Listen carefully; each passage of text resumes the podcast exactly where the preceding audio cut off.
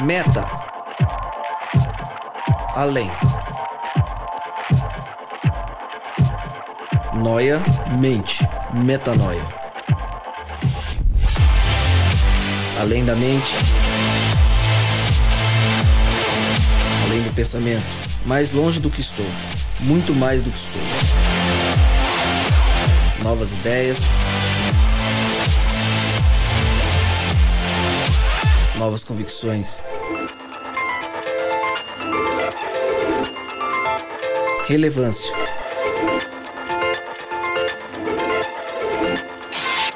Plenitude. A busca pelo ideal.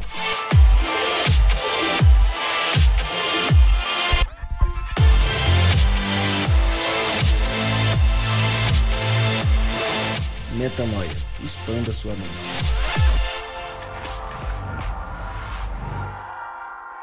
Está no ar mais um podcast Metanoia. Seja muitíssimo bem-vindo ao podcast Metanoia 89. Rodrigo, 89 podcasts Metanoia. Tá bom pra você ou não? Tá chegando perto do 100, Lucas. E aí? A gente falou que tá, ia chegar e tá não, e chegando. a gente falou que ia cara. fazer um especial, né? Vai- 100. vai já um tá pensando especial. nisso? Estamos pensando ainda então não, mas pensando. vamos pensar. Vamos pensar, então. Seja muito bem-vindo. Como eu sempre digo, meu nome é Lucas Vilches e estamos juntos nessa caminhada. Lembrando você que toda terça-feira um novo episódio é lançado e você pode acessar todos os nossos episódios, todo o nosso conteúdo lá no nosso site portalmetanoia.com. Gabriel, você escreveu pro blog, Gabriel. Escrevi, escrevi. Que- do que, que você escreveu. Gabriel? Foi sobre. A gente não combinou, você já nem lembra o que escreveu, Lógico que eu né? lembro, inclusive. Inclusive, vou comentar no próximo podcast aí que tiver, que vai Ah, ter é? um. Aí já fui o gostinho pro próximo. Mas escrevi sobre é, característica aí do- de um discípulo aí. Boa. À luz de Mateus 4 ou 6? Ah, 4. tudo bem. Tá lá em Mateus. Mas que bom que você escreveu. Obrigado. Eu fico feliz, os leitores ficam felizes. Vou escrever mais um até o próximo, se Deus Boa, quiser. garoto. Gostei. Se ele quiser. Fica a promessa. Seja bem-vindo também, viu? Valeu, obrigado, Lucas. Além do Gabriel e além do Rodrigo Maciel, do Rodrigo Maciel, temos aqui uma convidada à mesa pela primeira vez conosco. Agora, eu tô ficando mais feliz, Rô, porque a gente sempre tenta fazer com que essa mesa não seja uma mesa masculina. E a gente tem conseguido. E hoje a cara. Amanda Bravo está conosco. Seja muito Olá! bem-vinda, Amanda! Novata aqui no Metanoia, é um prazer estar com vocês. Sempre escuto, então quando recebi o convite, fiquei muito feliz. que bom. Seja bem-vinda. Muito obrigada. Vai somar Lucas. bastante com a gente, fala. A Amanda que tem um canal no YouTube muito massa também. Ah, é? Opa, já é- aproveita é aí e já faz a propaganda. Eu tenho, eu tenho um canal no YouTube em que eu converso um pouquinho sobre espiritualidade, coisas que tocam meu coração baseado na palavra. Então, quem quiser me seguir, só dá uma pesquisada lá, Amanda Bravo, você vai me encontrar. Tem alguns vídeos bacaninhas e algumas intenções melhores ainda do que virá. Então, muito bom, fica a muito dica. bom. Tá aí, uma influenciadora da web conosco. Gabriel, o que, que você está escrevendo aí no seu, no seu iPad aí? Metanoia no ar, baby. Ah, Começou. garoto. É isso aí. Posta isso aí pra galera ver o que, a arte que você fez. Eu, eu gostaria que eu te, gostaria muito que a Carlinha tivesse aqui pra analisar psicologicamente essas coisas que o Gabriel escreve. É, aqui. né? É meio Eu estranho, não né? entendo, é meio estranho, Tô mas feliz aqui, ó. Duas carinhas de felicidade pra mim. é No uma ar, alegria baby. estar aqui. Metanoia no ar, baby. É que ne- o baby eu pensei na minha esposa. Ah, ok. Pronto. Amor, um beijo. Ah, então tá bom. bom, vamos pro tema então? Para de brincadeira. Que a gente já começou com brincadeira antes de começar a gravar hoje, certo? A gente tem se acostumado agora, cada vez mais, a trazer episódios especiais sobre músicas que tocam o nosso coração. A gente começou lá atrás com aquela música do Jefferson Pilar. E aí de lá pra cá a gente vem é, trazendo algumas e tenta pelo menos aí uma vez por mês fazer um episódio em que a gente reflita sobre músicas que mexam com o nosso dia a dia e que façam é, com que a gente busque o significado delas muito além de escutá-las no carro, a gente pare para pensar sobre elas. E especialmente no último mês, talvez, um CD tocou muito meu coração e aí eu falei com o Rô, ele falou, cara, também mexeu muito comigo e a gente descobriu que todo mundo aqui na mesa também gostou e tem, tem agradado muita gente mundo afora, que é o CD do Vocal Livre por toda a Terra. Um CD que saiu agora, tá em todas as plataformas digitais, se você não tem acesso ao CD físico. E desse CD, que teria acho que acho que quase todas as músicas daria pra gente fazer um, um episódio aqui. A gente escolheu a primeira, porque a primeira tocou mais ainda o nosso coração, que é a música Apressa-te. Uma música alegre, uma música pra cima e que traz uma mensagem, acho que tão alegre quanto ela é musicalmente, porque é uma música que faz com que a gente se mexa, né? Eu queria saber de vocês, vou começar com você, tá, mano? Já que você tá chegando agora hoje, cheia de energia. Quando você ouviu pela primeira vez ou agora que você ouviu de novo vindo pra cá, refletindo sobre a música, o que, que passou pela sua cabeça? O que, que, num geral, uma mensagem geral da música, o que, que essa música toca no seu coração? Eu acho assim, eu, eu tenho uma certa conexão com vocal, né? Então, a época que eles surgiram, eu tava lá no NASP, então eu conheço alguns dos, alguns dos integrantes. E quando eu peguei o CD pra ouvir, primeiro que ele é delicioso de ouvir e ele é, é lindo de ver. Então fica a dica aí, comprem, porque é o encarte é maravilhoso também. Tem várias, é, várias reflexões bacanas também para ler, e além de ser lindo, enfim, tudo maravilhoso. Mas, em especial, essa música, eu gosto muito do começo dela, que é como se fosse Deus falando pra gente, né? Tô com saudade, né? Essa coisa. E aí ele faz um chamado que vocês precisam se apressar aí. Vamos lá, pessoal, porque eu só tô dependendo de vocês. Uhum. Apressem para levar o meu amor para as pessoas. Então é um chamado muito bonito e é o que deve reger a vida de todo discípulo, né? Então isso eu acho que é o que mais mexeu comigo essa música. E o tom todo do CD, né, também traz isso. Legal. E você, Rô? A gente conversou outro dia e aí a gente comentou essa música, a gente até começou a cantar ela meio junto. E o que, que essa música é, mais mexeu? O que, que qual o maior significado dela que toca mais no seu coração? Cara, a gente vai ter oportunidade de falar pouco a pouco sobre ela aqui, mas é, eu particularmente eu ouvi essa música por quase duas semanas seguidas. Sabe quando você põe uma música no carro, você só ouve ela por um tempão? Foi e, e olha que isso. você fica bastante no carro, hein? Eu fico bastante no carro, cara, bastante. E coloquei em todo o tempo que eu estava no carro, quando eu estava sozinho, coloquei essa música para tocar porque ela me eleva muito a questão do, do clima, assim, sabe? Uhum. Em função da mensagem que ela traz, que tem um pouco do. É, que carrega um pouco da questão da identidade que eu gosto muito, mas carrega também esse senso de missão, que são as coisas que me chamaram mais atenção nessa música. A gente vai poder falar mais aprofundadamente daqui a pouco. Boa. E você, Gabriel? Cara, eu tô junto com a Amanda aí na, na perspectiva dela de, de saudade, né?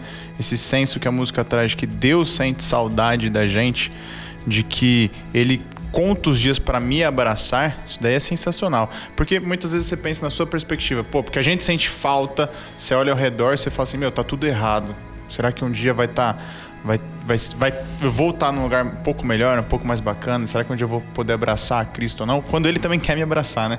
Isso aí é, sensacional. É, e a música traz aí que ele tá ansioso, né? Uhum. Essa ansiedade. É, eu fico então. imaginando um pai que tá ali torcendo, acompanhando como se fosse a hora da chegada do avião no aeroporto. Uhum. E fica contando os dias, aquela ansiedade. Então é muito linda essa perspectiva, né? De Deus como pai querendo assim, tô com saudade, venham logo para mim, por favor. Muito bom, muito bom.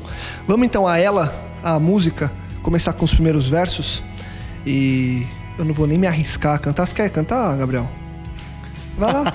Não. O cara judiou não, não agora, tem como. Hein? Judiou não demais. Né? Judiou não, não tem agora. como. Então tá bom. Nem falo direito, vou cantar. Ela começa dizendo assim: E eu que te conheço há tanto tempo, como Deus falando, eu lembro de escolher a cor dos olhos teus, eu lembro.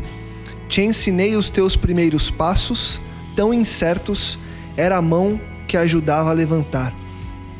Quando eu ouço e ouvi a primeira vez, eu também refleti muito nessa relação de pai e filho, porque o pai é quem ajuda a levantar quando cai, né? Tô, é, daqui a pouco minha filha nasce e eu imagino que nos primeiros passos delas, quando ela cair, eu e, e a minha esposa, Adri, nós que vamos dar a mão para ela levantar. Então é uma coisa muito fraternal esse começo, né? Você vê por aí também essa relação de, desse amor, desse carinho próximo de pai com filho? Sim, com certeza. Eu gosto de quando ele começa aqui nesse. Eu que te conheço há tanto tempo, gosto de pensar assim, cara, o que é tanto tempo para Deus, né, meu? Já foram pensar nisso, cara? É muito louco, né? Porque, tipo, se eu. Eu tenho 33 anos.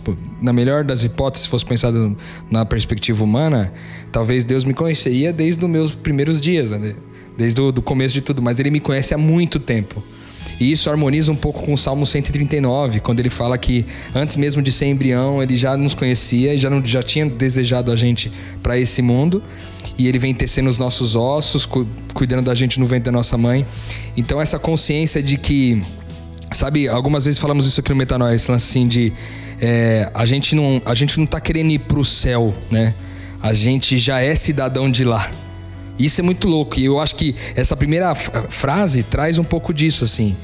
Eu que te conheço há tanto tempo, eu lembro de escolher a cor dos seus olhos, né? Bem harmonizado mesmo com o Salmo 139. Uhum. Que, que é um texto que vale muito a pena depois ler, que é um texto um pouco comprido, mas vale bastante a pena de dar uma lida aí, você que está ouvindo a gente tem um trecho ali do Salmo 139 que ele fala justamente sobre isso, que esses primeiros passos, esse cuidado inicial de Deus, que Deus sempre esteve com a gente, né?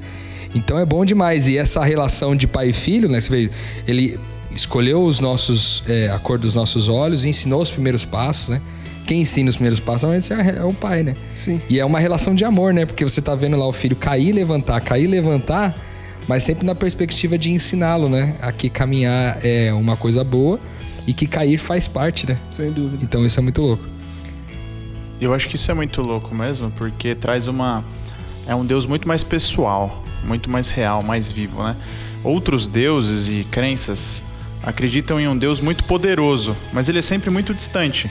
Ele até criou, ele até criou a galera, mas é longe.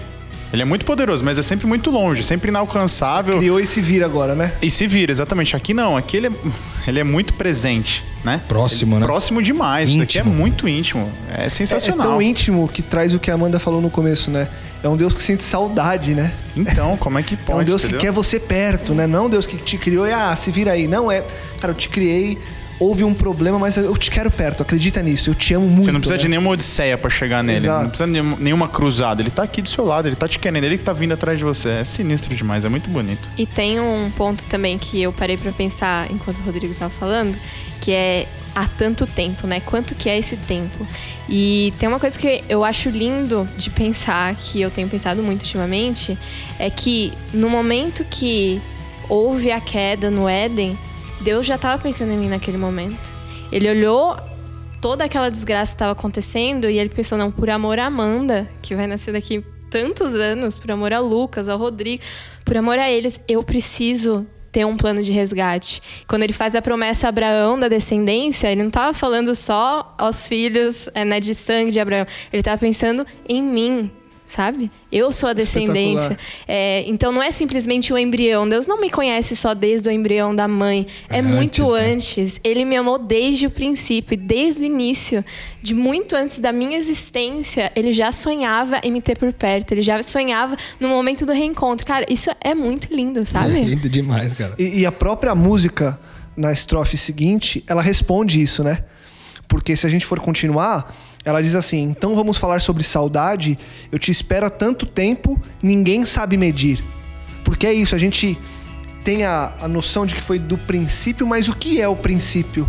Quando Deus, foi né? o princípio, já que para Deus não tem tempo? O, Desde quando? Ninguém sabe. Exato, é, é, que é eterno. É né? eterno. A gente, ele, é porque desde ele nos, sempre, é o que pra gente é o sempre, né? Porque ele nos conheceu na eternidade, entende? Isso que a Amanda quis dizer, porque quando ele fala ninguém sabe medir, é muito louco, porque tem várias teorias a respeito de como tudo começou, né? A própria teoria do cristão, do que está na Bíblia, etc., mas também a teoria daquilo do, da, da, evolução e tudo mais. Então há-se muita discussão sobre o quanto, quando que tudo começou, né? E ele, e ele traz essa, esse viés de que, cara, ninguém sabe medir, porque. E ao mesmo tempo ele fala. Eu, eu gosto muito desse trecho aqui, porque parece que meu pai sentando comigo assim no sofá e fala. Filhão, vamos falar sobre saudade? Você quer? Então vem cá, vamos é, falar sobre tá saudade. Tá bom, vamos falar sobre saudade aqui, né? Isso, isso aqui para mim tem uma mensagem muito intrínseca aqui. A gente tava conversando com a Amanda agora no Starbucks um pouco antes de vir para cá. E a gente tava falando um pouco sobre isso, né? Porque às vezes a gente tem um desejo que Jesus volte logo, né? Cara, que eu quero que muito Jesus volte amanhã e tal. E aí eu, eu fiquei me imaginando indo, conversando com Deus e falando sobre isso. Ô, oh, Jesus, você podia voltar logo para resolver os problemas, que tá, tá tenso aqui, não sei o que lá. E Jesus virando para mim e falando assim, cara, tá bom, vamos conversar sobre saudade então. Aí eu falo, pô, eu te espero há tanto tempo que ninguém sabe medir. Ou seja, aí isso fala, tá bom, tá... eu vou ali e já volto. É, pô, eu te espero mais um pouco, não tem problema, né? Mais ou menos isso. A eternidade ele esperou e agora a gente, porque a gente tem essa pressa e aí já buscando um pouco da, do que é a música, até porque o, o título da música é esse, eu acho que mostra um pouco dessa relação nossa, e foi muito legal você trazer isso, Rô, dessa pressa por ter Cristo, e ele pela relação, querendo que a gente se apresse a ter os outros. É. Vai chegar aí. Ele muda essa perspectiva, né? Ele muda essa perspectiva. E antes de chegar nesse ponto da perspectiva, ele fala sobre essa saudade que ele espera tanto tempo e que ninguém sabe medir. E aí ele traz a saudade dele como uma dor. E ele fala assim: é uma dor que para mim o tempo não cura. Porque aqui na nossa relação, a gente tem até os ditados de que o, o, o tempo curador e que quanto mais o tempo passar, mais você esquece. Melhor remédio é o tempo. Exato. Só que para Deus não tem, porque ele tá fora do tempo. Então assim, eu vou sempre, sempre sentir essa dor. E isso é forte de sentir, né, Amanda? De perceber que é, pela música, pela poesia da música, Deus está sofrendo por não ter a gente. E é, uma, sof- é um sofrimento constante, né? Essa coisa que depois complementa, né? Nada ajuda a esquecer a falta que, que você me faz. E é incrível esse nada. O que, que é nada pra Deus? Assim, Deus, o criador do, do Quer universo, tudo, que né? tem tudo. Ele tem tudo. E o que ele tá falando, cara, nada do que eu tenho aqui, no céu, seja lá no trono de Deus, nada me satisfaz essa ausência. Você, assim, é. é in- como, é que, como a gente fala? Insubstituível, sabe? Que louco. Insubstituível. E interessante, mais importante, o que a Amanda falou é profundo pra caramba agora, hein, mano? Porque é o seguinte, é mais. É, es- essa parte do, do, do- desse trecho, esse verso da música, traz uma consciência, tipo assim, não há nada que eu tenha criado de tão incrível que seja mais importante do que você pra mim, entendeu? Porque nada ajuda a esquecer a falta que você me faz. Cara, é Tá por isso louco, que hein? isso, isso daqui dá um nó na nossa cabeça, porque a gente, apesar de todos os podcasts que a gente tem, que a gente conversa, tudo mais que a gente sabe sobre Deus, a gente ainda tem uma, uma grande diferença, pra não falar toda a diferença, da questão do que é valor e daquilo que tem preço, significado, sabe? Então a gente tem valor pra Deus. Não, é o que a Amanda falou, é insubstituível. Então assim, se tiv- e é o que a música fala, pode estar todo mundo, faltou o Rodrigo? Cara, E- não tá na hora, presta-te que tá faltando o Rodrigo ainda, entendeu? Ele quer todos os filhos, ele não quer um, É, um é. outro, ele quer todos. E, e é outra coisa, esse ponto do ser insubstituível. Ele é criador. Ele podia criar outra raça. Ele podia simplesmente largar a gente esquecer. Ele podia simplesmente ter matado Adão e Eva ali, ó. Pecou já era, entendeu? Mas ele é um Deus de amor. E- esse que é o ponto, né? E ele nos ama a ponto de não nos esquecer. Assim, ele não deixa a gente pra trás, não importa o que a gente faça. Por pior que a gente seja, imerecedor, pequenos e miseráveis que somos. Nós somos insubstituíveis pra Deus. É, a Isso única- é, assim, A única lógica, é a única lógica é um amor infinito, porque você, você não consegue dar lógica Não, alguma e- na e nossa cabeça. gente- então, e que É um amor infinito. E o amor infinito na nossa cabeça não faz sentido. Não faz sentido, Porque a gente não exatamente. sente, né? A gente não consegue, a gente é humano, a gente tem as nossas falhas e nossas Exato. limitações. Em meio às nossas limitações, se a gente for parar pra pensar racionalmente, porque quando você para pra raciocinar é racional, você não entende o que é esse amor infinito. Imagina, imagina Deus criando um quebra-cabeça de um milhão de peças e a gente é a última peça. E cara, ele não quis criar a última peça. Ele falou: eu vou esperar essa peça chegar pra eu colocar aqui. Por quê? Sabe, os, os porquês, eles vão ficar abertos, porque é um amor que a gente não vai entender. É, é que nem o tempo. O tempo que ele fala que a gente não sabe medir, não é porque a gente não tem capacidade, é porque a gente não conhece. A gente não tem a mínima chance, porque a gente não. é, a nossa mente bate onde começaria a possibilidade de começar a entender o que é esse tempo e esse amor. E não existe isso pra até, gente. Até porque, né? O tempo em si é uma invenção humana. Exato. Certo? Foi uma forma que a gente é, inventou de controlar, né? O, E que o- É existe porque na aqui, né? eternidade, Na né? eternidade não faz tem sentido. passado, presente e eu, eu futuro. tava assistindo né? uma matéria semana passada é, da relação, é, até falando sobre é, a origem, de quando que surgiu. E aí dizem que os cientistas calculam os bilhões de anos por causa da velocidade da luz. Enfim, mas é tudo suposição, obviamente. E aí, nessa matéria que eu vi, eles falavam sobre a relação de tempo, que quando você sai da Terra, a relação de tempo muda. Então, por exemplo, a relação de tempo para um astronauta que está em Marte não é a mesma que para nós. Imagina para Deus. Então, assim, é só aqui. Esse tempo que a gente calcula, ele se limita a esse planeta que gira.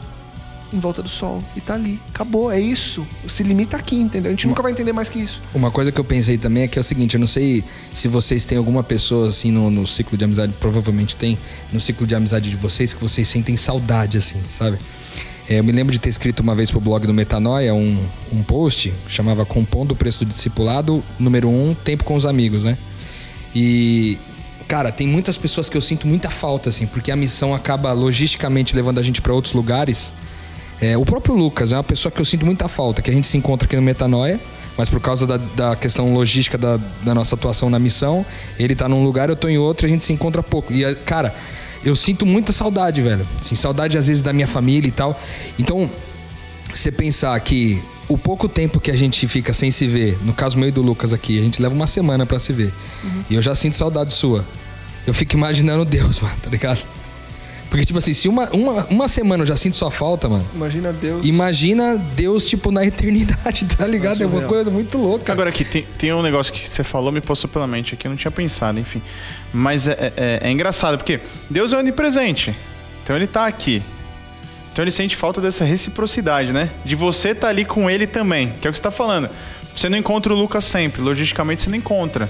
Mas você tá sempre em contato. Mas você só mata essa saudade quando você tá aqui, do lado, né? É. Lado a lado. Olhando é no olho. É, é, o contato. É o que a gente fala. E é a relação. Deus é relação, e, né? E pra deixar registrado que é recíproco também, porque a gente tinha uma relação muito mais próxima e acabou que a missão é, abre esse ato, né? Na relação. Mas o que, o que faz falta é justamente o que o Gabriel estava trazendo. Essa relação de olhar no olho, de tocar. Talvez Deus queira realmente abraçar a gente, é, colocar e, no colo. E na, na Bíblia a gente vê o exemplo, por exemplo, de Enoque que ficou tão amigo de Deus, tão amigo, ele andava com Deus, né? Era uma amizade assim surreal. A Bíblia fala que depois que Enoque virou pai, que ele passou de fato a andar com Deus e a saudade de Deus era tanta de estar junto que tomou Enoque para ele, né? Então é, esse tipo de saudade, né? Só que aí parte da. E aí fica uma, uma reflexão. É, será que a gente tá perto ou longe dessa, desse relacionamento que Enoque teve, por exemplo, né? É, enfim, eu acho que a gente tá bem longe ainda, sinceramente, falando pra, por pra mim. Pra desfrutar disso, Exatamente. né, mano? Porque a verdade é sempre... Quando, na... quando, a gente fala dessa questão de saudade, eu penso muito na, em Adão. Quando Adão sai do jardim do, do Éden, é expulso por Deus, enfim. Cara, por que, que Deus precisou colocar uma espada flamejante passando de um lado pro outro, né, velho? Eu fico imaginando a loucura da separação na cabeça de Adão, de não conseguir mais ter aquele contato diário com Deus. E a loucura devia ser tanta, a saudade devia ser tanta, que ele falou assim, cara, eu vou voltar de qualquer jeito. Eu, a ponto dele desobedecer de novo a Deus. Né? E aí Deus tem que colocar querubins e uma espada flamejante passando para que ele não volte de forma alguma, né? Eu, eu, que essa separação deve ser um deve negócio. Ser surreal. Imagina eu, você olhar Deus no olho, cara, e no, depois e não poder não mais, olhar brother. Mais. Pelo amor de Deus. E eu, eu, imagino hoje, pegando o gancho do que a, do que a Amanda falou, Deus online o dia todo no WhatsApp e o meu status está lá em reunião. Ocupado, Saca? né? Ocupado. Deus está online e pronto para ter a relação comigo, trazendo para os tempos modernos, né? Ou ele está na minha casa, no sofá da minha casa, só que eu estou só viajando. Eu passo dias e dias em hora extra e durmo num hotel e não volto para casa. Mas Deus está lá me esperando, Ele está online me esperando. E essa ansiedade de Deus se dá por isso, porque Ele ele está pronto para ter essa relação e porque eu coloquei coisas no meio do caminho a gente não tem.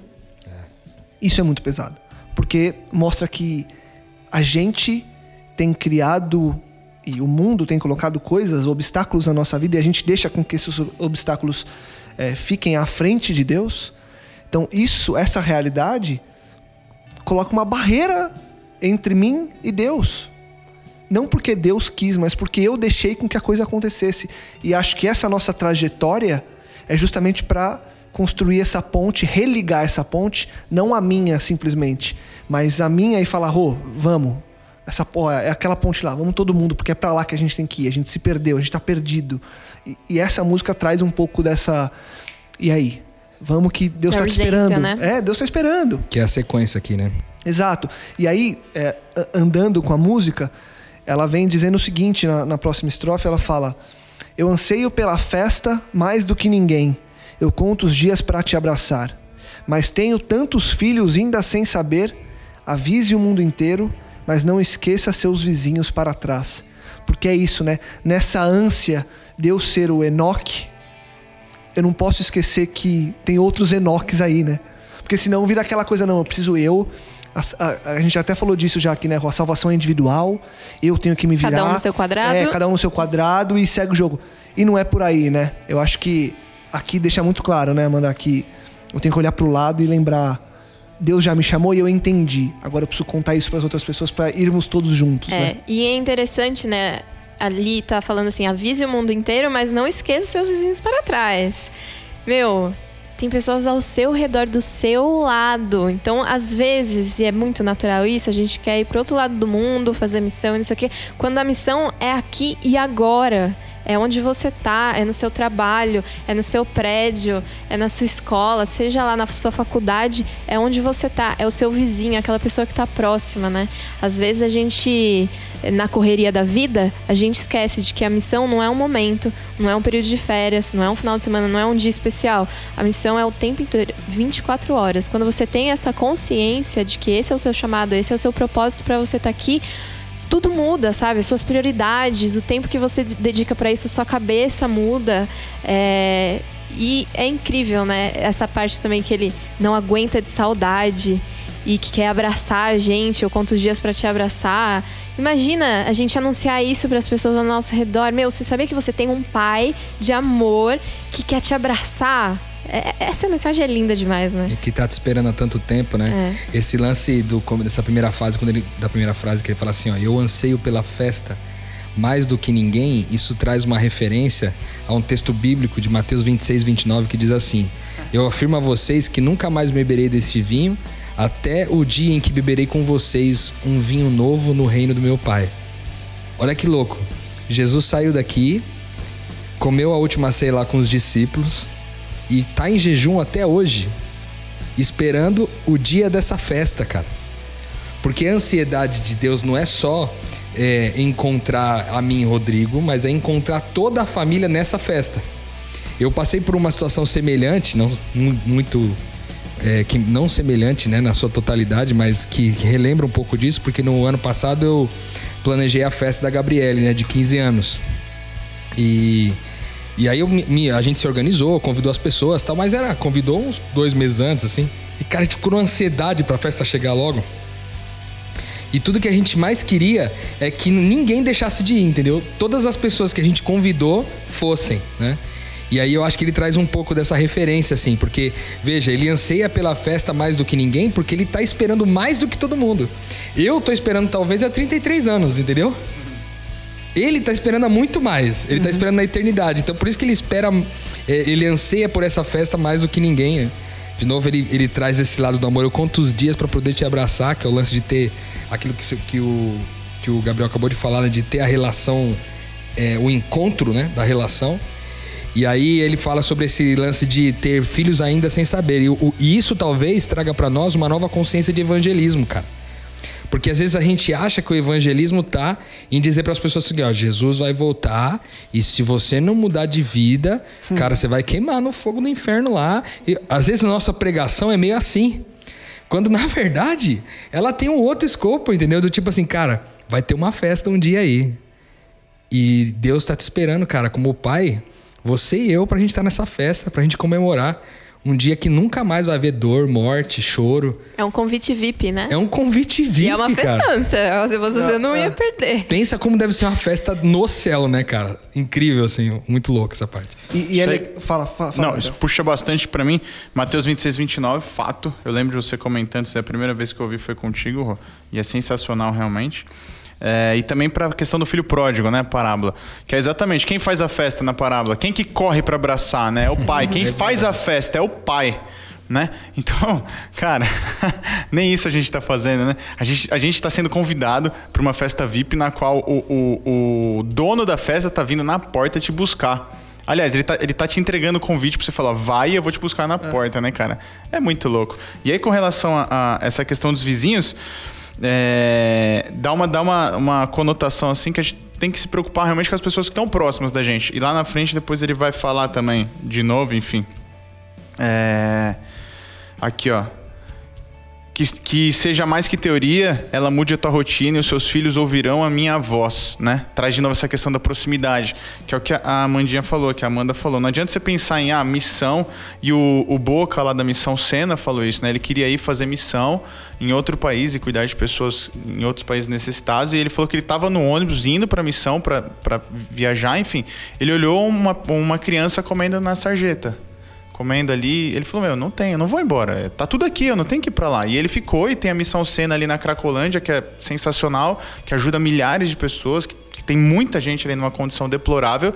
E o cara tá aí há 20 e tantos anos em missão, graças a Deus, entendeu? Então a gente não tem que ter. O senso de urgência é o que a Amanda falou. É, sou eu agora. Né? Não é eu em algum lugar, numas férias, enfim, é agora, meu vizinho, é pro meu vizinho aqui, pra minha família aqui, e, né? E, e eu acho que o que é muito bonito da poesia da música que traz muito o significado do que é a missão de Deus colocada em nós, é que ele começa na poesia da música, nos dois, nas duas primeiras partes e no começo dessa terceira parte da música, falando só do amor.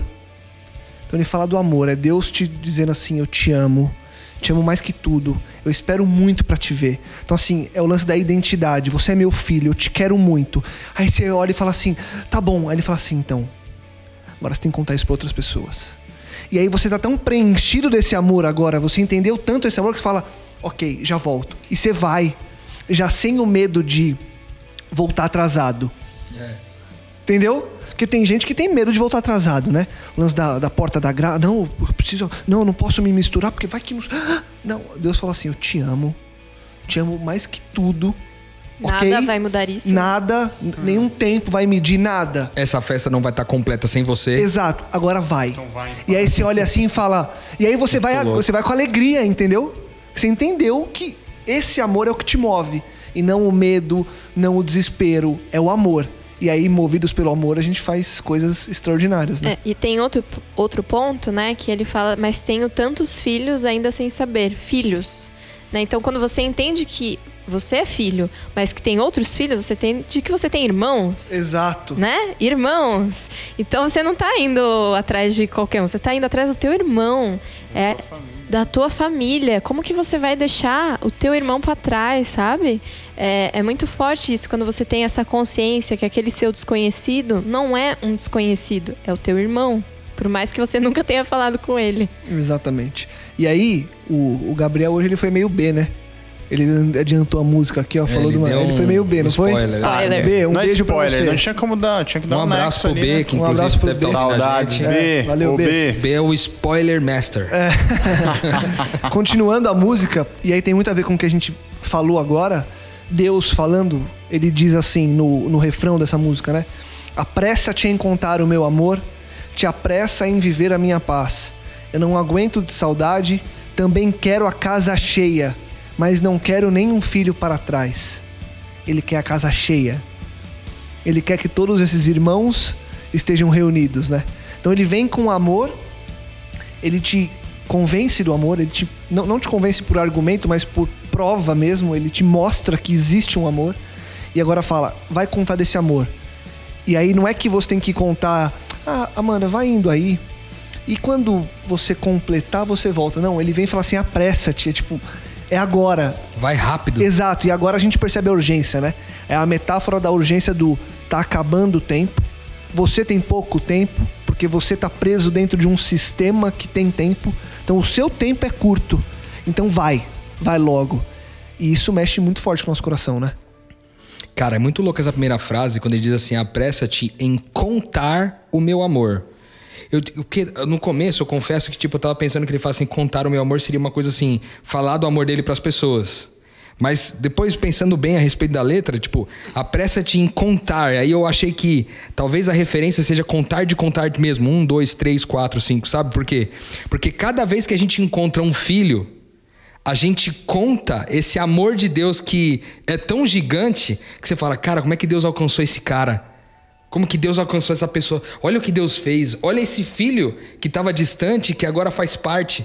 E toda vez que você conta, ou seja, que você soma na família de Deus mais alguém, você percebe quão grande é o amor de Deus ao atingir também mais um. E é sempre mais um, né? E remete um pouco daquele lance da, do podcast que gravamos aqui sobre até o último homem, né? Quando ele dá aquela frase, né? Me dê mais um. É. Me, me ajude a, a, A pegar mais a um, pegar mais salvar um ou mais salvar um. mais um. Então esse lance de contar o amor faz muito sentido, de te apressa também em viver a minha paz. E aí, pra mim, cara, tem um significado muito louco aqui, que é o seguinte: quando você se apressa em contar esse amor, ou seja, mais um filho, mais um filho, mais um filho, mais um filho, vai contando o amor, somando as pessoas, os filhos na família de Deus, ele tá falando: apressa-te em viver a minha paz. Onde tá a paz, mano? A paz está em sair para contar o amor de Deus, mano. Mais um filho, mais um filho. Viver em missão é viver a paz, mano. Mesmo em meio aos problemas, né? Mesmo em meio aos é, problemas. Não é uma paz de tranquilidade, de sem problemas que aqui a, a letra tá falando. É justamente você tá em paz, é que você tá fazendo justamente aquilo que você foi chamado para fazer, entendeu? Você não tem mais aquelas, aquelas dúvidas na sua cabeça. Crises, né? Crises, exatamente. Você tá pleno, entendeu? E por mais que venham os problemas, você sabe que, que Deus tá com você e que você tá fazendo a coisa certa, né? Porque na verdade em missão você vai enfrentar muito mais problemas Exatamente. do que quando você não está em missão. Entretanto, a paz só está lá. Isso harmoniza um pouco aquele texto bíblico que diz que é, a- o reino de Deus é justiça, paz e alegria no espírito. Que é esse lance, você vai viver a justiça, que é a inclusão das pessoas na família de Deus, e isso produz paz, e porque produz paz, produz alegria também. Então, é, é legal ver essa relação, né? Se apressa em contar o meu amor, ou seja, em adicionar filhos à família, mas também apressa-te, porque assim você vai viver a minha paz, entendeu? Exato. Outro dia eu, eu lembro de uma, de uma historinha dessas que é, pessoas muito inteligentes criam. É, e eu li e achei espetacular. Eu não lembro se eu falei aqui ou se eu falei com- é, entre nós fora do ar. Que era a história de um cara que chegou pro pastor dele e falou assim: Pastor, eu sinto que depois que eu entendi a, a missão e comecei a viver essa vida cristã, minha vida ficou muito mais difícil. Eu comecei a sentir dor. E antes, quando eu tava no mundo, era eu não sentia dor. Aí o pastor vira pra ele e fala assim: Então, é que antes você tava morto e cadáver não sente dor. É isso. É, nessa missão, você vai sentir dor. Mas vivendo esse amor e sabendo de onde ele vem e para onde ele vai, você tem a paz. Porque você tem a certeza de que, cara, de que seu pai tá te esperando ali. Então você vai passar por tudo, mas você vai chegar no seu pai. Porque a promessa é essa: viva, viva o que vier pela frente, mas eu vou estar na linha de chegada de braços abertos para te esperar. E- E, e- isso é surreal, né? É verdade. E tem um ponto também que nós sendo filhos, eu acho que é, é complicado dizer talvez isso, porque em alguns contextos familiares a relação pai e filho seja um pouco complicada. Mas nessa relação divina, a gente entende que quando a gente sofre que nem o nosso pai sofreu, que nem Cristo sofreu, isso se torna uma alegria pra gente, né? Porque eu tô seguindo os passos do meu pai. Então, é, e a- o que ele disse é justamente isso. No mundo vocês vão ter aflições, assim também como eu tive, né? Então, e aí ele fala, mas não tenho medo porque eu estou com vocês. E é É isso que aí. não é, não é nem só questão de tô seguindo os passos, mas você começa a entender a mesma motivação que Cristo Exato. teve, né? Você Isso passa é a ter louco. o amor pelas pessoas. Da forma como ele da- teve. e a empatia, né? Aquela coisa de sentir a dor Isso, do isso é outro. De- e você olha assim, gente, eu recebi uma graça tão, tão linda, tão imensa. Como que eu vou deixar aquele meu irmão sem essa graça, né? E aí tem essa pegada aqui do. Que no versículo. na estrofe anterior, fala lá, mas não esqueça seus vizinhos para trás. Traz essa, traz essa ideia de mais proximidade, de família, próxima. E aí no próximo ele fala aqui que, igual o Rô explicou aqui, só no amor você terá paz. Aí ele fala assim, ó, eu também quero a casa cheia. Porque nat- o o nosso natural é, cara, é, é minha família, meus amigos, né? O nosso natural. A- Os amigos dos amigos. Mas para Deus ele quer a casa cheia de todo mundo, Que é a né? casa dele, É né? a casa dele. Então não é só. Então vai, apressa-te. Tem gente que não sabe, entendeu? Lógico, cuida dos vizinhos, da sua família, mas ó, apressa-te que tem um cara lá longe, que você não tem o menor contato, mas que é meu filho, eu quero a casa cheia também. E- e- Antes até de passar para a próxima etapa, eu só queria endossar aqui é, isso que a Amanda falou que o que ela falou é uma, tem base bíblica, tá em Tiago 1, de 2 a 3, diz assim: Meus irmãos, tende por motivo de toda alegria passardes por várias provações, sabendo que a provação da vossa fé, uma vez confirmada, produz perseverança. Tiago 1, de 2 a 3, Boa. muito massa. E quando ele continua, ainda no, no, no refrão, ele repete as primeiras frases, né? Ele fala: Apressa te encontrar o meu amor, te apressa em viver a minha paz. E aí ele traz aquela frase que você tinha é, falado um pouco antes, Gabriel. Que seja mais que teoria, que ela mude a tua rotina. E os teus filhos ouvirão a minha voz. Aí é complicado. E aí? Agora vai. Porque aqui é quando É, é, pega, no- né? é, porque aí, sabe o que eu percebo? E eu acho que todo, toda pessoa que escreve música assim, que escreve poesia assim, é muito inspirada por Deus. Porque você percebe que tem todo um, um roteiro aqui e você fala, São, né? é exatamente como eu percebo que Deus cuidou de mim e da minha história. Porque ele vem, ele fala do amor, ele manda você ir fazer algo, e aí ele coloca aqui. Mas ele não quer que você faça esse algo pela teoria. Ele quer que você viva isso na sua carne, que não seja assim, ah, então tá, ele falou pra eu fazer, eu vou fazer. Não, não, é pra você entender, ponto. interni- in- internalizar, porque você internalizando, você vai fazer com que as pessoas ouçam, né? Cara, isso, é muito profundo. E, e isso é tão verdade que sabe quem são os especialistas em fazer isso? Os crentes, cara. Porque a gente é especialista em viver no campo das ideias sem trazer pro chão da existência as coisas, entendeu? É, duas, é dois tipos de gente que é especialista nisso. É o crente e o filósofo. Que os dois vivem no campo das ideias, conjecturam uma série de coisas a respeito de Deus, falam, por exemplo, sobre missão o tempo inteiro, desenvolvem livros, escrevem livros, escrevem cur desenvolvem cursos, é, e teologia e teologia, tem até a, a famo- a famosa missiologia, que é a, é a teo- Estudo, teologia, é. né? O, o estudo da missão de Deus. E muitas vezes você escreve tudo isso, mas não, in- não, in- não Não vive. impacta a tua rotina. Você não vive aquilo, né, que tá falando. E aí ele fala que é, seja mais do que teoria, que, que não seja só no campo das ideias, mas que deixa, desça para o chão da existência, porque dessa forma os filhos ouvirão a minha voz. Eu gostei de um detalhe dessa frase aqui, que ele fala, e os seus filhos ouvirão a minha voz. Você vê que ele vem tratando lá de cima que os filhos são meus, e depois aqui ele fala dos seus filhos, mano. Você entendeu o que, que Deus está querendo fazer com a gente aqui? Eu, na hora que eu li essa, essa parte do, do- da música, me lembrei de Paulo e de João, que tem alguns textos que indicam que eles tratavam as pessoas que eles adicionavam à família de Deus como filhos na fé. Ou seja, essa mesma característica que Deus tem de adotar os seus filhos, ele também plantou no nosso DNA espiritual para que a gente adote filhos na família, entendeu? Como tendo filhos espirituais, pessoas com as quais a gente se responsabiliza em desenvolver o discipulado, em caminhar junto. E a gente sempre fala isso aqui no Metanoia, né? Que estamos juntos nessa caminhada, certo? Então eu acho que é um pouco disso, né? Filhos na fé, é muito massa. Cara, é, voltando aqui um pouquinhozinho no que você falou, sobre essa questão da experiência. Aí tem texto no blog lá, em blog Metanoia. Show, bora ler lá. garoto. Mas eh, fala assim, ó, um texto que eu escrevi há um tempo atrás. Fala assim, ó, é, Jacques Maritian, não sei nem se fala assim o nome dele, mas ele fala assim, ó, o ápice do conhecimento não é conceitual, mas é experiencial. Eu sinto Deus, né? E aqui, se meus filhos não sentem em mim Deus, brother, não adianta falar.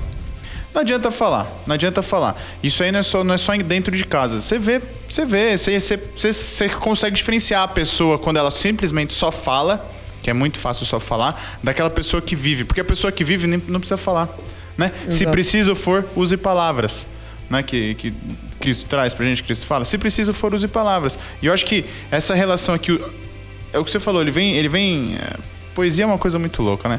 Porque ele vem construindo, ó, é os vizinhos, é, depois ele traz para um pouco mais próximo, que é da minha família, dos meus filhos, ele joga a resposta para você, cara, só assim os seus filhos, só assim a sua casa, só assim a tua parentela vai conhecer. Só assim ele vai conhecer, porque não adianta. É, Não e- tem outra solução. E o ponto de mudar a rotina, né? É algo assim que mexe com todo mundo aqui, principalmente a gente que tá aqui Centrão de São Paulo. o Rodrigo, a gente já conversou um pouquinho sobre isso, né? De como essa lógica do, do reino afeta o nosso dia a dia e muda as nossas prioridades, né? Então pode ser que talvez quando você entende esse chamado de Deus, essa pressa e esse amor que você precisa trazer aos outros irmãos, cara, talvez você precisa realmente mudar as prioridades aí, mudar o seu tempo, o que você está fazendo, como você está fazendo, a sua rotina de fato, como algo prático, né? Não literal, que é aquilo que o Rodrigo estava falando. Sair do campo das ideias. O que, que eu posso fazer para no meu dia a dia, dentro das 12 horas que eu tenho, do, das 24 horas que eu tenho, viver esse chamado, levar Cristo para essas pessoas, levar o reino para elas, de modo prático. É algo. Amanda, que... inclusive você viveu. Sim. É, você tem vivido, na é. verdade, nesses últimos meses, esse tipo de decisão, né? Você é. pode compartilhar um pouco com a gente? Sim, sim. Eu eu sou publicitária, né? Eu trabalhava eh, em uma agência aqui em São Paulo. E aí, ano passado, eu fui para uma missão na Amazônia, né? E missão é um negócio, uma coisa de louco, porque muda muita coisa na nossa cabeça, assim, abre, abre os horizontes. E eu cheguei extremamente inconformada de volta para São Paulo, né? Eu lembro que assim que eu cheguei, fui segunda-feira trabalhar, sentei na frente daquele computador e falei: Senhor do céu, o que eu estou fazendo nesse lugar? Porque a sensação que eu tive é que as 12 horas que eu passava todos os dias me dedicando a algo extremamente comercial, né? Porque você lida com principalmente publicidade, eu sou diretora de arte, trabalhando para marcas e tudo mais, era correr atrás do vento. Eu estava assim gastando o meu tempo, que é a coisa mais preciosa que a gente tem, uma das coisas preciosas que a gente tem, com algo que não levava as pessoas para lugar nenhum em termos de reino, em termos de amor, certo? Então eu me vi numa situação que eu fui para Amazônia, onde as pessoas sequer sabiam ler, e eu tentava explicar o que eu fazia da vida para sobreviver, e elas tá, mas elas não, nunca, nunca viram uma TV, uma revista e tudo mais.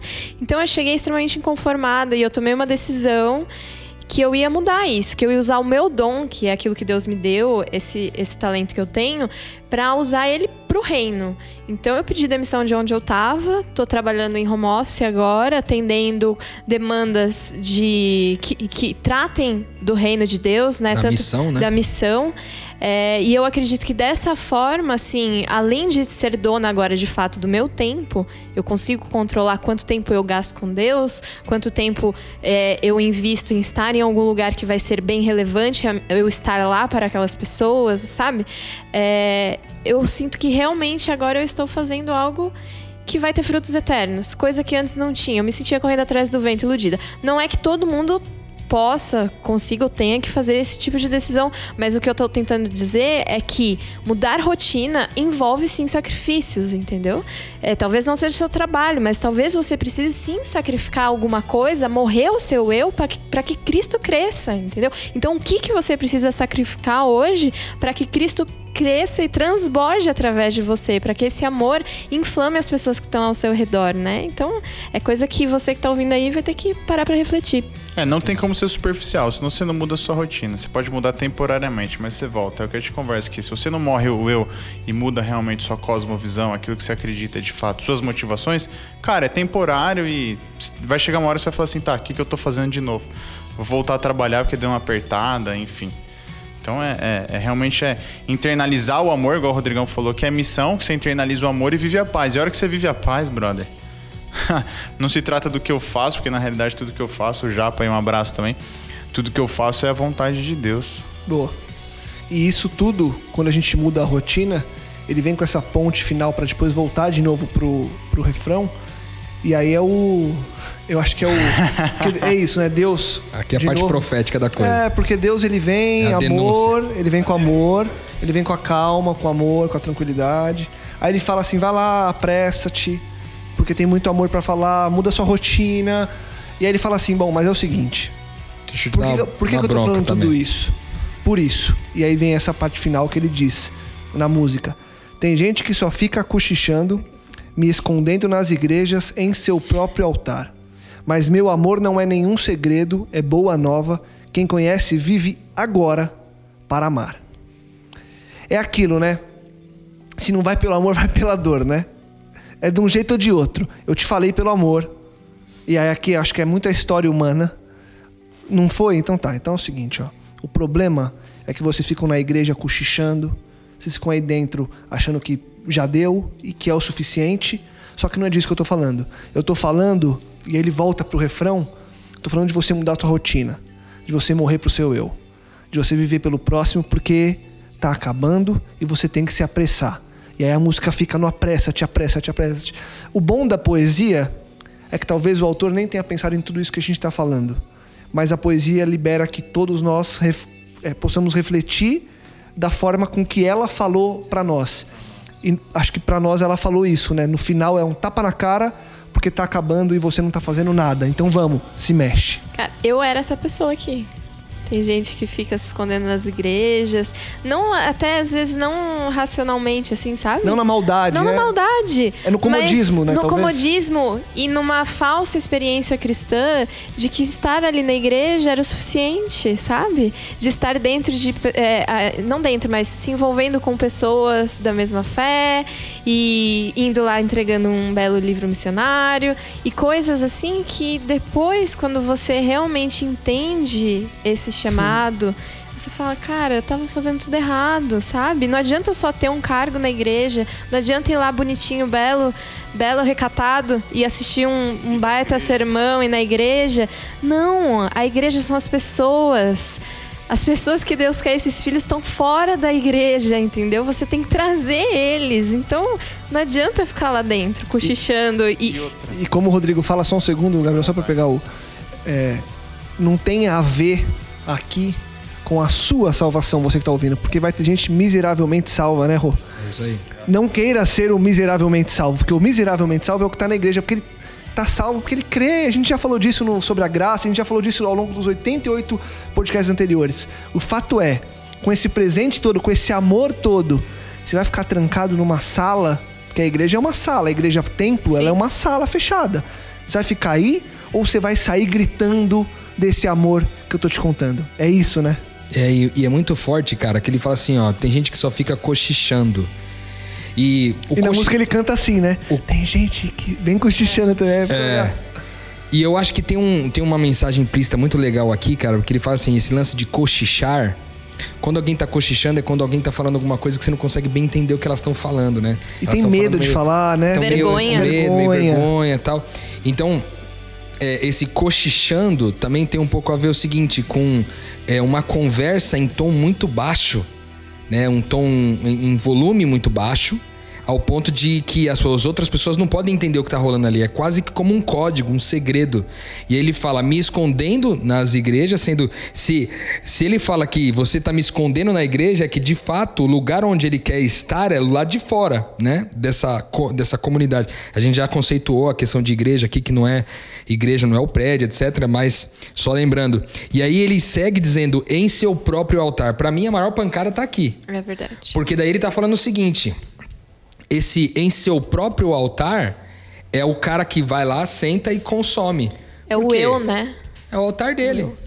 É o meu altar, é pra mim. É vocês sacrificando toda a programação aí pra que eu seja beneficiado. É vocês sacrificando o seu tempo aí, ó.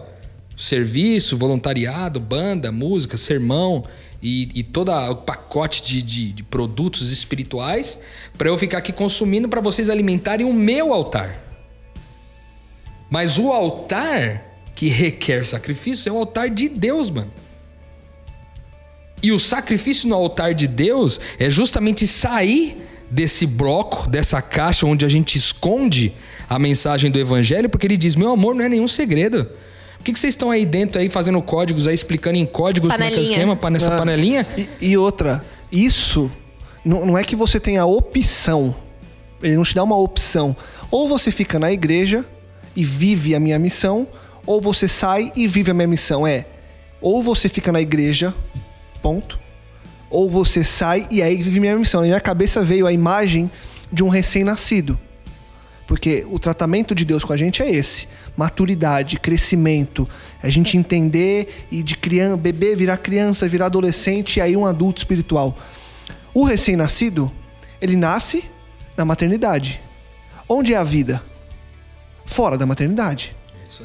O recém-nascido não pode ficar ali dentro sendo cuidado por enfermeiras até os 60 anos dele. Ele nasce e sai para viver. Ali dentro não é vida ainda. É onde ele tem a vida.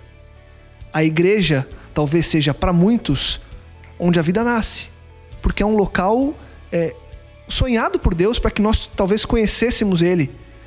Tem várias formas, mas talvez aqui seja uma das formas, mas não para você viver aqui dentro. Aqui dentro não é a vida. É igual aqui a pode ser um maternidade. start. É igual a maternidade. Você Sai. volta por diversas vezes na sua vida humana, você volta pra maternidade pra comemorar, pra visitar o nascimento de, De outras, outras pessoas. pessoas. Você não, você não passa lá. Você não fica lá o tempo inteiro. Musiquinha rua aí lá. do, do Plim, do Metanoia, foi louco agora aqui, hein? Nossa, velho, expandiu É a mente aqui nisso que o, que o Né? Gabriel falou, mano. Que você volta pra maternidade pra celebrar o nascimento de outras De pessoas. outras pessoas. Isso tinha que ser a igreja, cara. Você tem que voltar louco, celebrar cara. outras pessoas. E- e, cara, você não tem que ficar lá pra sempre. E, e posso te falar, eu, eu tô, tô prestes a viver isso. Eu acho que a maior alegria da vida é você ver nascer o seu filho. E antes ele não falou que os seus filhos ouvirão a Sim. sua voz? Então, brother. Nossa. Cê Então é você ver novas pessoas que nasceram de você nascendo pro mundo, né? Muito bom, brother. E aí me fala, como é que você fica dentro da igreja cochichando isso daqui? Um amor que não é segredo, que nem o Rô falou, que tem que estar lá fora pra todo mundo ver. Não tem como. Tem que sair gritando, né? Você tem que sair gritando, você tem que sair gritando. Entendeu? Você vem gritando, celebra e sai gritando. Nasceu, nasceu mais um. É nasceu! isso. Ó, eu, eu pretendo, Entendeu? quando nascer a Helena, eu mandar um WhatsApp pra geral dizendo nasceu. Nasceu! É isso, né? É. Ele tem que sair pro É a mundo, felicidade, nasceu. né? Você- Você não consegue controlar. É, é algo muito grande, assim. É igual a gente ganha um presente, a gente quer mostrar pra todo mundo que a gente ganhou, que a gente fez, sabe? Igual criança. É isso. Porque a gente quer Muito limitar, louco. a gente quer limitar a Deus a toda hora. A gente, A gente falou, quer limitar, a gente, falou tem agora há vergonha. pouco. porque é isso, tem o cochichar tem vergonha. A Amanda Isso. falou, você tem é, um receio de que as pessoas te... Cara, é isso, eu tenho que ser o babão. Ah. O, o pai não é um babão? Ah, o meu filho, eu tenho que ser babão. Ó, aqui, ó, nasceu mais um, é Deus. É, gente- ah! E a gente não falou aqui que é, que é o ápice da experiência, da, da- do conhecimento de Deus, a experiência. E a gente quer que o outro viva aquilo que a gente vive de Deus. E aí no conceito de religião e tudo mais. é, o Leonardo Gonçalves, ele faz, no, acho que no último CD dele, enfim, ele fala isso daí. Ele fala assim, pô, escatologia fala sobre a volta de Cristo, que talvez seja o maior evento mais aguardado por todas as religiões, mas é aquilo que causa mais dissenso, é aquilo que causa mais briga, é a forma como ele vai voltar. Pô, peraí. Tá todo mundo é que querendo que ele voltar. volte, gente. Não tem como, não tem como a gente tentar viver um pouquinho mais unido aí, família, filho, todo mundo. Então, é, são, são coisas que, pô, a gente tá cochichando com vergonha quando devia estar gritando, querendo esconder na igreja, é, alugando a salvação pros outros, quando a salvação já foi dada de graça, entendeu? Porque você quer que a pessoa viva aquilo que você tá vivendo, exatamente o que você tá vivendo, Sem dúvida. né? Rô, Cara, eu só queria. Eu sei que a gente tá caminhando pro fim aí, eu queria só deixar uma última. Uma última reflexão aqui, que é o seguinte, cara. Depois, teve um. co- Como eu disse pra vocês, eu ouvi bastante vezes essa música aí. É, e, e cada, cada hora que eu ouvia, me dava uma metanoia diferente. E teve uma coisa que me chamou bastante atenção, que tem um pouco a ver com a nossa comunidade lá na Cia da Vila. É, a gente tem uma celebração é, onde, para ser bem sincero, eu me senti pela primeira vez celebrando mesmo em comunidade na Cia da Vila. Porque havia um contexto em que a gente vive um, a gente vive um estilo de vida ali durante o dia e aí no final a gente comemora ter vivido o estilo de vida durante o dia inteiro. E, e esse lance de comemorar, por exemplo, ontem mesmo foi um dia de comemoração da Cia da Vila, que é a celebração mensal. E eu tive uma, uma tipo um insight assim de que essa celebração que a gente faz em comunidade, ela é como se fosse um, um experimento pedagógico, didático, é quase que como um, um, um adiantamento dessa festa que vai haver lá no céu. Porque ele- quando ele fala dessa, dessa questão dessa festa que está por vir, eu me sinto um pouco assim quando eu celebro comunidade, sabe? Pessoal da Cia da Vila. Eu, eu me vejo é, naquele lugar é, comemorando e falando, cara, vai ser um pouco disso aqui e muito melhor, sabe? Um pouco disso e um pouco mais. Então eu acho que vale muito a pena você que está ouvindo a gente e que é, frequenta algum tipo de comunidade espiritual. Cara, você comemora assim quando você se reúne com a sua família num culto de sábado, de domingo. Você celebra assim, cara. Comemorando como quem quer adiantar essa, essa- um, um pouco desse, desse sabor, né? O, o taste do que vai ser quando, quando essa grande festa chegar, cara, eu me sinto assim, celebrando em comunidade hoje. E, e eu, e eu me sinto extremamente contente, como que adiantando é, essa festa na maternidade é, que o Gabriel falou. E é muito bom. Então fica essa reflexão para você também. É, se você talvez não celebre assim quando você vai no seu. Quando vai se reunir com a sua comunidade, talvez, talvez você precise refazer os seus motivos e talvez refazer a sua rotina. Boa, boa. Então apressa-te. Vou deixar um convite para você, na verdade um, um pedido até. O próximo episódio nosso a gente vai falar sobre um filme. A gente também tem feito isso de vez em quando, falar sobre séries, sobre filmes, sobre a mensagem que a arte traz pra gente. E a gente vai falar sobre o filme O Livro de Eli. Então, se você não sabe nem filme, livro de Eli, o que, que é isso? Vai lá, Netflix, de graça. Se você não tem Netflix, pede o login de alguém. Rodrigo, você vai disponibilizar seu login pra galera? Eu não posso. Não pode? Então, é. Rodrigo, não pode. Você pede pra alguém aí próximo Não a seria você. honesto com a Netflix. Então tá bom. É, tem pessoas que podem ter duas telas, então você pede pra alguém que só tá usando uma tela pra usar a segunda tela dessa pessoa, ou contrate Netflix, ou compre o DVD, enfim. Assista o livro de Eli e se você já assistiu, aguarde ansiosamente pro próximo episódio que a gente vai falar sobre esse filme. A gente vai agora, como de costume, ouvir a música Apressa-te. E se surgiu alguma dúvida, alguma reflexão sua, mande um e-mail pra gente, podcastmetanoia.gmail.com. Gabriel, que continua fazendo sua arte, muito obrigado. Rô, muito obrigado. Valeu. Amanda, muito obrigado. Volte mais, por favor. Voltarei, muito obrigada. Você tem que virar uma participante de carteirinha Uhul. aqui do Metanoia. Estarei aqui. Obrigado, viu? Pra você, aquele convite de sempre, compartilhe, divulgue e ajude que mais pessoas possam expandir a mente. A gente volta com certeza no próximo episódio. Fique agora com Apressa-te, Metanoia, expanda a sua mente.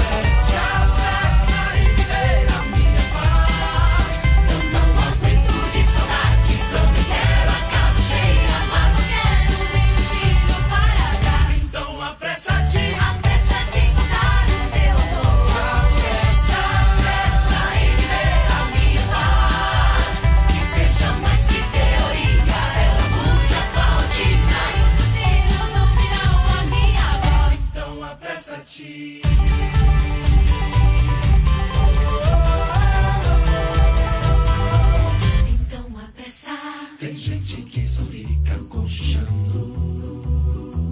me escondendo nas igrejas em seu